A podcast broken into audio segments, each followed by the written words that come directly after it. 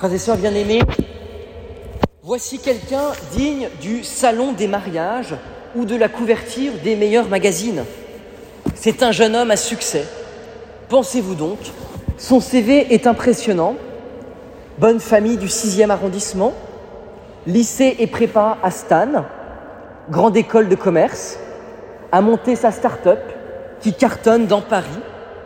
Il a un peu hérité de sa famille, ce qui ne gâche rien. Et pour couronner le tout, il chante au cœur Saint-Sulpice le mardi soir, se confesse une fois par mois et a décidé de participer aux veillées Dieu en plein cœur le jeudi soir tous les 15 jours, toujours à Saint-Sulpice. En plus de cela, il est beau gosse, bien coiffé, habillé avec soin. De quoi faire rêver Marie-Catherine, qui rêve de caser sa fille Marie-Caroline avec quelqu'un digne de la famille. Ce jeune homme, il n'est pas dans l'assemblée. C'est celui de l'évangile que nous venons d'entendre.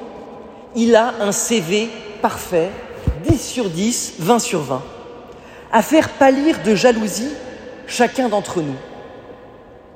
Et pourtant, et pourtant, il lui manque quelque chose pour vraiment suivre Jésus.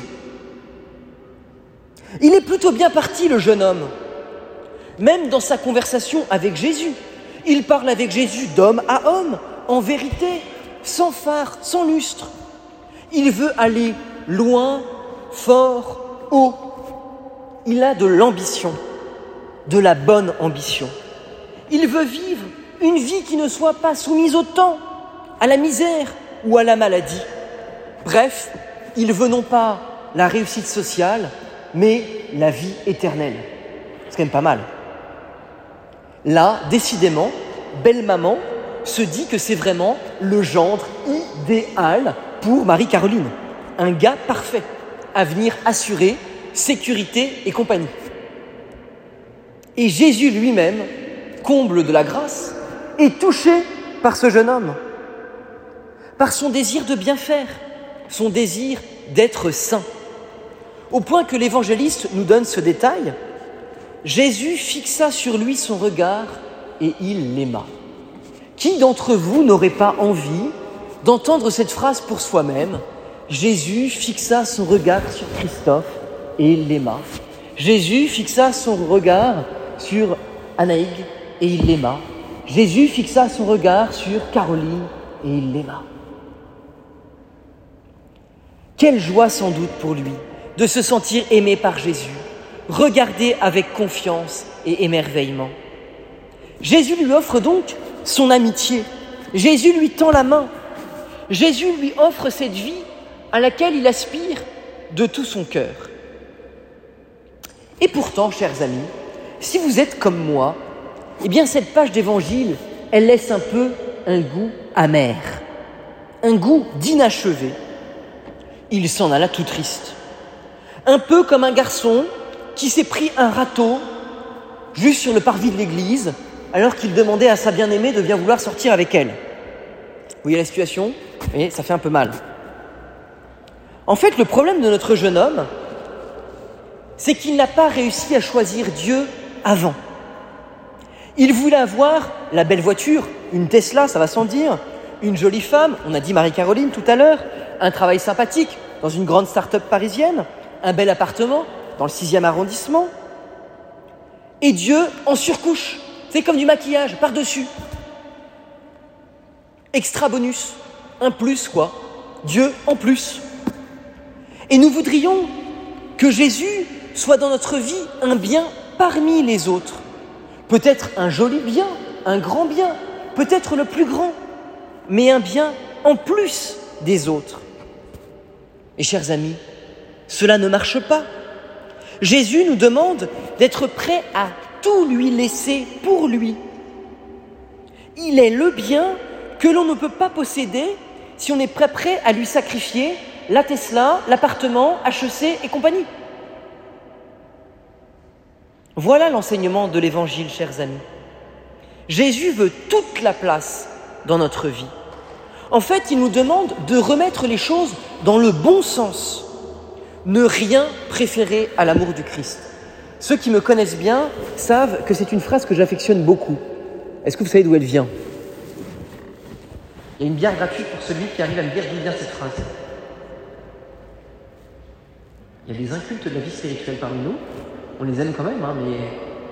Alors, ne rien préférer à l'amour du Christ pour votre culture spirituelle, eh bien, ça vient de la règle de Saint Benoît.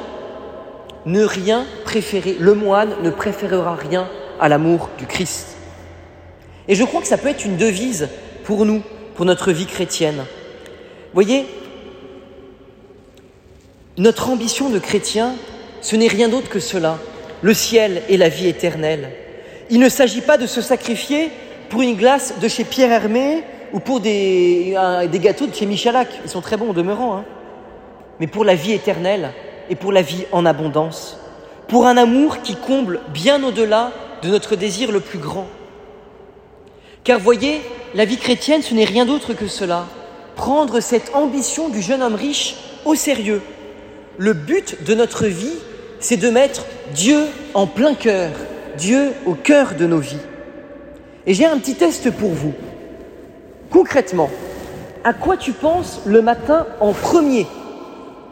En premier le matin. Aux nouvelles beuglées par la radio, dans un demi-coma. À ta copine, ton copain, ta femme, ton mari, ta fiancée, ton fiancé. À ton boulot.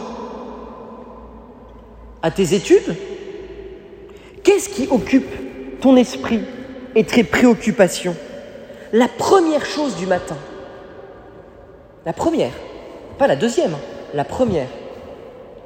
Quand j'avais 20 euh, et quelques années, j'ai un bon père spirituel qui me disait un pied, deux genoux. Quand tu te lèves le matin, quand tu entends ton réveil, tu mets tout de suite un pied par terre et deux genoux pour prier. C'est assez dur, hein, je vous le dis. Hein. Mais c'est beau. C'est une manière de ne rien préférer à l'amour du Christ, très concrètement.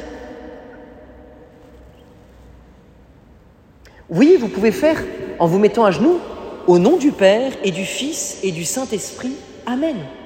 C'est déjà pas mal, hein Mais si vous faites ça tous les jours, vous mettez Jésus au début de votre vie, la première chose à laquelle vous pensez au début de votre journée, à Dieu. C'est une bonne manière de commencer sa journée. Chers amis, cette suite radicale de Jésus passe aussi par le fait de refuser certaines formes de sécurité. Les biens du jeune homme sont, sans mauvais jeu de mots, son assurance tout risque, comme dans Astérix, pour ceux qui n'ont pas compris. Les sécurités que nous avons tous, ce sont nos groupes d'amis, notre famille, nos réseaux de connaissances et d'influence, de l'argent, un statut social, une école, un CV ou que sais-je. Jésus nous dit avec une grande radicalité, tu n'entreras pas dans le royaume de Dieu avec tous ces bagages sur ton dos. Ça passe pas, la porte elle est trop petite. Tu n'entreras que pauvre et faible dans le royaume des cieux. En fait, chers amis, face à la mort, le plus grand des rois et le plus pauvre des SDF sont égaux. Et en ce dimanche, je vois pour nous trois conséquences concrètes à cet esprit de pauvreté que prêche Jésus. D'abord, premièrement, le dépouillement que vit notre Église ces temps-ci, avec ses révélations terrifiantes de ces derniers jours, est pour nous une forme de pauvreté apportée dans le silence et dans la douleur. Nous ne choisissons pas ce que d'autres ont commis d'irréparable. Nous devons porter la pauvreté et la fragilité de l'histoire de notre Église contemporaine avec foi et confiance en Dieu. C'est sans doute une croix lourde, mais de la croix jaillit la lumière de la résurrection. D'autre part, cette pauvreté, chers amis, c'est aussi la nôtre. Chacun de nous est pauvre par son péché, par son histoire, par ses blessures, par ses manquements ou ses erreurs. Notre pauvreté, nous dit Jésus, est comme la condition d'accès à la joie du ciel. Nous ne pourrons goûter à la joie de Dieu qu'en prenant conscience que nous avons besoin d'être sauvés. Que ce n'est ni notre appartement dans le 6e arrondissement, ni nos études, ni notre belle fiancée, ni les macarons de Pierre Hermé qui nous donneront le salut. C'est dommage, ils sont très bons. Faut rire là. Non. Vous voyez, cette pauvreté, chers amis, elle n'est pas un problème pour Dieu. Notre pauvreté personnelle n'est pas un problème pour Dieu. Vous voyez, Daniel Balavoine, il dirait euh, Je ne suis pas un héros. Eh bien oui, nous ne sommes pas des héros. Nous ne sommes pas des super chrétiens. Mais petit à petit, en devenant pauvres, nous devenons mendiants de la miséricorde de Dieu. Et c'est cela la condition d'accès au ciel. Enfin, un dernier rappel. L'argent doit toujours être un moyen et non une fin. Vous savez, pour le prêtre, c'est sans doute plus facile de prêcher sur cet évangile quand il est euh, dans le 93 que quand il est dans le 6e arrondissement. Je ne vous le cache pas. Mais ça n'empêche que l'évangile est radical, alors il faut en parler avec radicalité.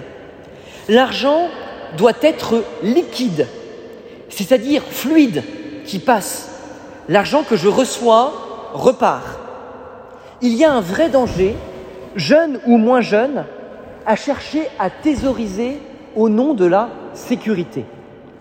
Je vois des jeunes, notamment des étudiants ou des jeunes professionnels, qui sont incapables d'exercer la charité vis-à-vis d'un ami pour une bière ou un café, sous prétexte qu'ils font des économies pour s'acheter une moto ou pour partir en interrail. Eh bien, chers amis, sachez que précisément, c'est cela, retenir ses richesses. L'argent est fluide, l'argent passe, l'argent est un moyen et non pas un but. Nous avons reçu des choses, donnons-le avec générosité. Heureux qui donne avec joie. Et ce n'est pas un simple slogan de prêtre à quelques minutes de la messe dominicale, mais c'est une vraie question. Sommes-nous capables de donner et de donner avec joie? C'est sans doute le meilleur rempart contre le péché d'avarice. Est-ce que je suis capable de donner avec joie, de donner en abondance, de donner autour de moi, de me priver pour la joie des autres, dans la simplicité du quotidien? Et sachez, chers amis, que donner à des bonnes œuvres défiscalisées ne remplace pas le fait de payer un café au voisin. Alors, chers amis, en ce dimanche, pour résumer, trois choses. D'abord, ne soyons pas des gendres idéaux mais devenons des mendiants de l'amour de Dieu avec nos pauvretés, avec nos faiblesses, avec nos péchés.